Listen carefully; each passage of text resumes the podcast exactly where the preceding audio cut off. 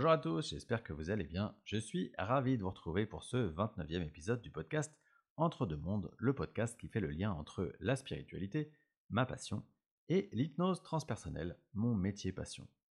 D'ailleurs, je voudrais faire une rapide introduction pour vous dire deux mots quant à mes séances d'hypnose transpersonnelle. Parce que on me demande souvent s'il est nécessaire de venir jusqu'en Bretagne, là où est situé mon cabinet, pour être hypnotisé. Eh bien non, pas du tout.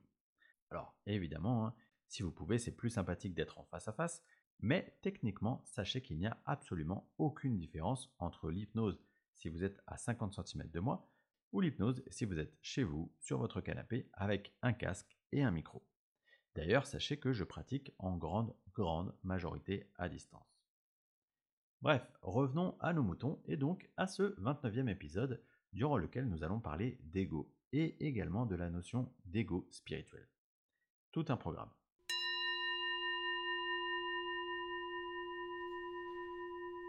Alors, du coup, avant de parler d'ego spirituel, il faut comprendre ce qu'est notre ego et quel rôle il joue pour nous. Le mot ego, il vient du latin du début du 19e siècle et il peut se traduire directement par je, J-E. Et en fait, ce je, J-E, c'est celui qui s'identifie au rôle de la pièce de théâtre dans laquelle nous jouons notre incarnation, celle qu'on appelle le je, J-E-U. C'est donc votre personnalité incarnée. C'est la partie de nous qui prend hyper au sérieux notre personnage dans ce monde et qui va souvent essayer de se définir en opposition aux autres. Le rôle de l'ego, c'est donc de vous faire exister en tant qu'être individuel dans cette immense pièce de théâtre. On lui donne souvent une connotation négative parce que c'est vrai qu'un ego surdimensionné, ou à l'inverse un ego sous-dimensionné, va bien souvent créer des conflits avec les personnes qui l'entourent.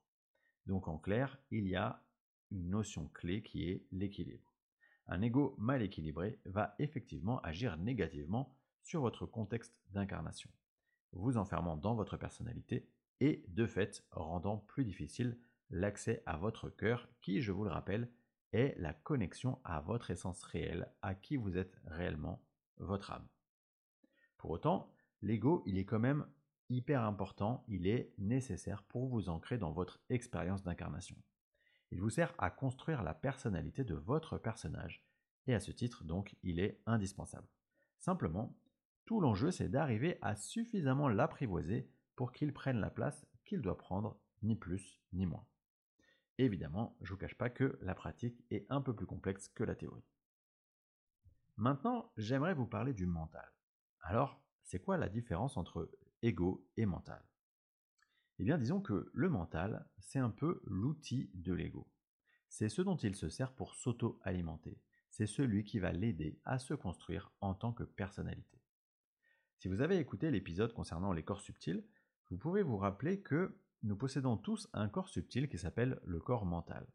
Et le corps mental, c'est celui de la réflexion. C'est donc là où est situé l'intellect, la capacité à penser, à se projeter, à visualiser. Et dans ce corps mental, il y a une partie qui s'appelle le corps mental inférieur, qui fait appel au raisonnement logique, à la personnalité, et donc à l'ego, et une autre partie qui, elle, s'appelle le corps mental supérieur. Ce corps mental supérieur, c'est les pensées qui nous sont alimentées par le divin. C'est le siège de notre intuition, ou, pour aller plus loin, de la clairaudience. Tout l'enjeu, encore une fois, c'est de maîtriser l'équilibre entre le mental inférieur le mental supérieur. Alors, votre mental, hein, vous le reconnaissez très facilement parce que, globalement, il a trois fonctions. Premièrement, il analyse les informations. Deuxièmement, il compare, il critique les informations. Et troisièmement, il les classifie. Donc votre mental, son rôle, c'est avant tout de vous protéger, de vous empêcher de souffrir en vous permettant de rester dans votre zone de confort. Donc, tout comme pour l'ego, l'enjeu, c'est d'arriver à se servir du mental sans lui laisser prendre trop de place. Par exemple, dans une séance d'hypnose transpersonnelle, les personnes qui ont un mental trop contrôlant, trop fort, eh bien, elles vont parfois avoir du mal à pouvoir capter les messages de leur conscience supérieure. Parce que, en gros, elles n'ont pas l'habitude d'appuyer sur le bouton off du mental. Donc typiquement, ce qui va se passer, c'est que sous état d'hypnose, lorsque les infos viennent à elles de leur conscience supérieure, eh bien leur mental, il va se mettre en marche et il va critiquer ce qu'elles perçoivent. Concrètement, la première information qui va vous venir, La première sensation, le premier ressenti, c'est votre conscience supérieure qui vous le donne. Le mental, lui, il intervient en seconde lame pour critiquer cette information. Donc, il ne va jamais rien se passer, c'est-à-dire que vous allez toujours réceptionner des informations, mais disons qu'on risque de rester un peu plus en surface sans possibilité d'aller approfondir ces informations. C'est donc exactement pour cette raison que je propose des séances où c'est le médium qui va se connecter à l'énergie du consultant. De cette manière, on s'affranchit totalement de toute barrière mentale du consultant, puisque ce même consultant, il devient observateur des infos qui sont captées par le médium. Bon, je me suis écarté un petit peu, donc je vais revenir à la notion d'ego spirituel maintenant. Qu'est-ce que l'ego spirituel? Eh bien, en fait, l'idée c'est de dire que dans un éveil spirituel, dans un cheminement spirituel, il y a toujours un piège qui s'appelle l'ego spirituel.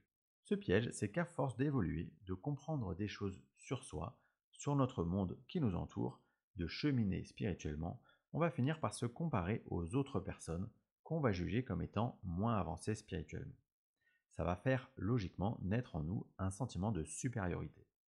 Typiquement, moi je pratique la spiritualité depuis 20 ans, donc je sais, et les autres, eux, ils ne savent pas. D'ailleurs, ce qui est assez traître dans ce mécanisme de l'ego spirituel, c'est que la plupart du temps, c'est complètement inconscient et très progressif. Le même schéma, il peut s'appliquer d'ailleurs dans l'autre sens. C'est-à-dire que votre ego spirituel, il peut être sous-dimensionné, et dans ce cas, vous allez vous comparer à des personnes que vous jugez comme étant spirituellement plus avancés que vous. Et le risque, c'est de les voir un peu comme des maîtres, pour ne pas dire des gourous, ce qui va logiquement faire naître un sentiment d'infériorité. Alors du coup, la question c'est comment faire pour que cette balance, soit équilibrée et ne pas tomber dans le piège de l'ego spirituel Eh bien, assez simplement, je vous invite à essayer de prendre du recul pour vous placer en tant qu'observateur dans votre cheminement spirituel. Et donc à observer si vous avez tendance à pencher d'un côté ou de l'autre de la balance. Prenez conscience des mécanismes qui vous font vous comparer, juger, critiquer, et essayez d'observer vos blessures, vos zones d'ombre qui activent ces mécanismes.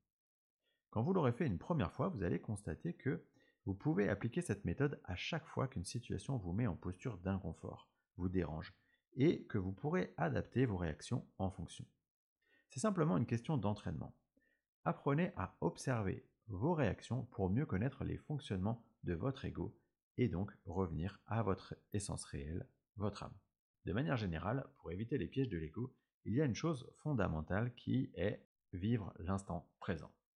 Parce que quand vous êtes dans l'instant présent, vous êtes comme libéré des images du soi, des représentations mentales. Quand on vit pleinement l'instant présent, on sort de ce qu'on appelle la projection mentale, ou euh, de la critique, du jugement. Et on est donc à l'écoute, on est capable d'être à l'écoute de qui on est vraiment. À force d'entraînement, vous verrez qu'on finit par accueillir presque naturellement tout ce qui monte en nous comme une occasion d'aller se confronter à nos zones d'ombre et à la manière dont elles s'expriment. Alors concernant la bibliographie, il y a beaucoup de livres de développement personnel ou de développement spirituel qui parlent de ce sujet de l'ego spirituel. Alors, je vais me concentrer sur une référence vraiment clé qui est le pouvoir de l'instant présent d'Eckhart Tolle. Je vous invite vraiment à le lire ou à l'écouter. D'ailleurs, je crois qu'on peut l'écouter gratuitement sur YouTube parce que c'est un enseignement vraiment très précieux.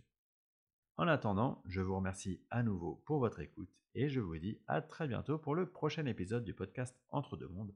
Et cet épisode, il traitera du spiritisme.